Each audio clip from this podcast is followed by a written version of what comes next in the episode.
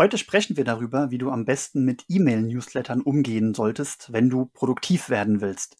Muss man dann wirklich alle Newsletter abbestellen?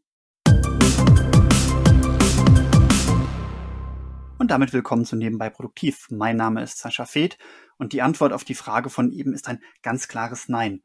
Du musst nicht alle Newsletter abbestellen.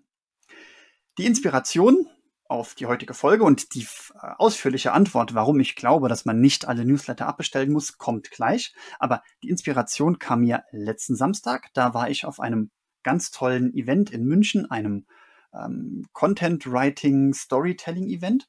Und da hatte ich ein ganz tolles Pausengespräch mit Manuela und Christine.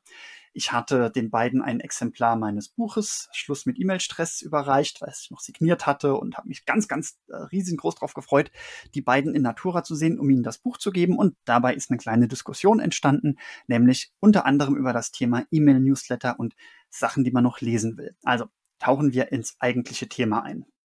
Übrigens, wenn du auch ein signiertes Exemplar meines Buches haben willst, dann bleib bis zum Ende dran. Wenn du damit beginnst, deine E-Mail-Produktivität zu erhöhen und dir einen beliebigen Blogpost oder YouTube-Video zu dem Thema ansiehst, wird früher oder später immer der Hinweis kommen, dass du doch alle Newsletter abbestellen sollst. Und diesen Tipp, diesen Vorschlag, diesen Befehl ist es ja fast schon, den fand ich immer schon ein bisschen zu streng, zu steril und auch, ja, irgendwie auch ein bisschen unmenschlich, denn ein bisschen kurzweilige Beschäftigung, kurzweilige Ablenkung möchten wir doch alle. Warum dann nicht auch mal noch ein Newsletter behalten? Deswegen habe ich immer entspannt gesagt, nein, du musst nicht alle Newsletter abbestellen. Du gehst einfach alle Newsletter durch, die du abonniert hast. Und wenn du bei dem einzelnen Newsletter entscheidest, dass du ihn gerne weiter abonnieren möchtest, dann tue das. Am besten tust du das dann, indem du dir in deinem Postfach einen Lesenordner anlegst, also einen eigenen Ordner, in den du alle E-Mails reinpackst, die du nur lesen musst, für die aber voraussichtlich keine Aktion notwendig ist. Und bei diesen E-Mails ist es dann typischerweise auch so, dass es relativ egal ist, ob ich die E-Mail heute lesen, äh, heute lese oder morgen oder übermorgen. Hauptsache, ich lese sie irgendwann mal. Wobei auch das stimmt nicht immer, aber dazu gleich mehr. Diesen Lesenordner guckst du dann normalerweise ein bis zweimal pro Woche durch und entscheidest, ob jetzt die Zeit gekommen ist, ob du jetzt Lust und Laune und die Muße hast, dich mit dem Inhalt der E-Mail zu beschäftigen. Und dann wirst, äh, wirst, du eben neben ein paar Informationen, die dir irgendwelche Kolleginnen und Kollegen geschickt haben, äh, auch alle möglichen Newsletter dann in diesem Lesenordner vorfinden.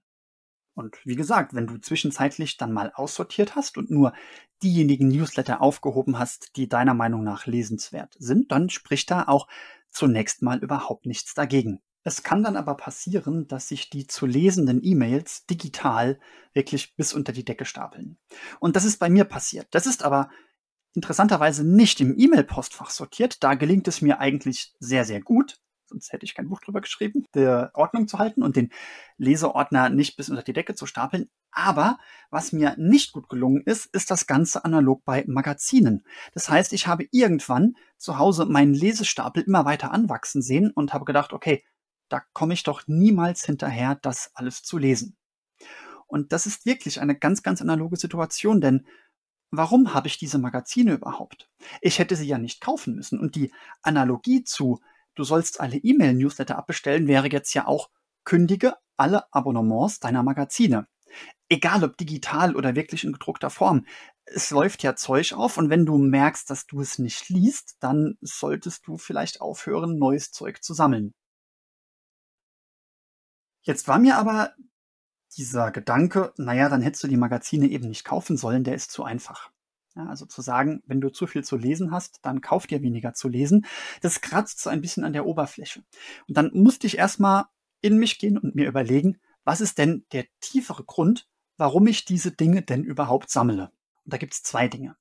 Der wichtigste Grund ist die Angst, etwas zu verpassen. Fear of Missing Out oder auch FOMO. Das ist jetzt wirklich nicht das erste Mal, dass uns das Stichwort FOMO hier im Podcast begegnet. Ich habe das schon öfter erwähnt, wenn ich gesagt habe, dass einige Unternehmerinnen und Unternehmer Angst haben, etwas zu verpassen, wenn sie einer Chance nicht hinterherjagen oder Chancen nicht wahrnehmen, die ihnen angeboten werden, was sie dann aber von ihrem eigentlichen Kurs ablenkt. Oder dass wenn du dir den Tag, den Folgetag planst, du dir oft zu viele Aufgaben vornimmst, aus der Angst, du könntest eine Aufgabe nicht erledigen und das hätte schlimme Konsequenzen. Und bei den zu lesenden Dingen ist es so ähnlich. Spürst du ein bisschen Angst davor, dieses zu lesende, was auch immer, digitale oder gedruckte Schriftstück einfach so zu entsorgen, weil dir dann vielleicht eine wichtige Information entgehen könnte. Also mir, bei mir war das so. Das waren jetzt ganz konkret Magazine aus meiner Zeit als aktiver Personal Trainer, die ich immer noch abonniert hatte. Ich habe das Abo jetzt zwischenzeitlich gekündigt. Und ich bin gar nicht mehr auf der Trainingsfläche, aber trotzdem hatte ich das Gefühl, na ja, falls ich doch irgendwann mal wieder auf die Trainingsfläche zurückkehren sollte, auch wenn ich dazu überhaupt gar keine Pläne habe, wäre es dann nicht gut, ständig auf dem Laufenden zu bleiben? Tja, und die Kosten, diese Tür offen zu halten, die waren mir jetzt eigentlich zu groß. Also die Tür, dass ich irgendwann, wenn ich auf die Trainingsfläche zurückkehren sollte, und wie gesagt, da gibt es überhaupt keine Pläne dafür, dass ich dann super gut vorbereitet auf die Trainingsfläche zurückkehre. Dieser Invest, dieser Zeitinvest in diese Wette, der war es mir nicht wert. Und deswegen habe ich für mich erkannt, dass die Angst, etwas zu verpassen, wenn ich diese Magazine nicht lese, eine relativ unberechtigte Angst ist, beziehungsweise dass das eine Angst ist vor etwas, was wahrscheinlich niemals eintreten wird. Also es wird wahrscheinlich niemals passieren, dass ich auf die Trainingsfläche zurückkehre und dann jemandem eine Kniebeuge falsch zeige, weil ich das Magazin nicht gelesen habe. Es gab da noch ein zweites Argument oder einen zweiten Grund und das war bei Kochzeitschriften. Die hatte ich nicht abonniert, aber die haben wir uns immer mal wieder gekauft. Und zum einen ist es so, dass man dann denkt, ach, dieses Rezept, das könnte man ja doch noch mal irgendwann ausprobieren, was da drin steht. Zum anderen ist es so, dass man denkt, ach Mist, jetzt habe ich dafür Geld bezahlt und wenn ich doch dafür Geld bezahlt habe, kann ich es nicht wegwerfen. Da habe ich aber von meinen Beschäftigungen mit dem Thema KonMari, also mit dem äh, Magic Cleaning von Marie Kondo und Anna Lechmann, die deutsche Ordnungsberaterin, war ja auch schon hier im Podcast zu Gast, von denen habe ich einfach mitgenommen, es kann auch mal sein, dass die Aufgabe von einem Schriftstück, einem Magazin oder einer E-Mail, dass die Aufgabe dieses Schriftstückes nicht ist, den Inhalt an dich zu vermitteln, sondern dir zu zeigen, dass der Inhalt eigentlich gar nicht relevant für dich ist. Fassen wir zusammen, wo stehen wir? Also, du brauchst überhaupt kein schlechtes Gewissen zu haben, wenn du Newsletter weiter abonnierst.